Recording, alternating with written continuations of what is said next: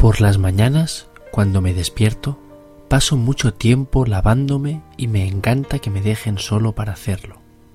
Soy muy independiente. Me gusta la soledad y detesto que me digan lo que tengo que hacer. Me gusta comer pescado.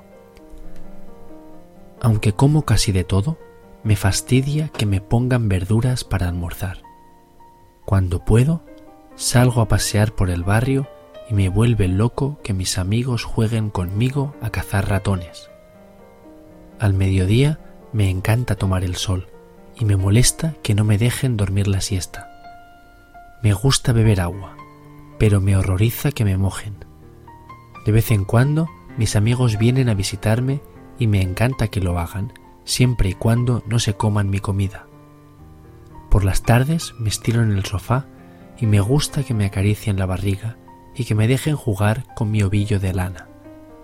Me da igual que mi familia me bese de vez en cuando, pero prefiero que no lo hagan con demasiada frecuencia.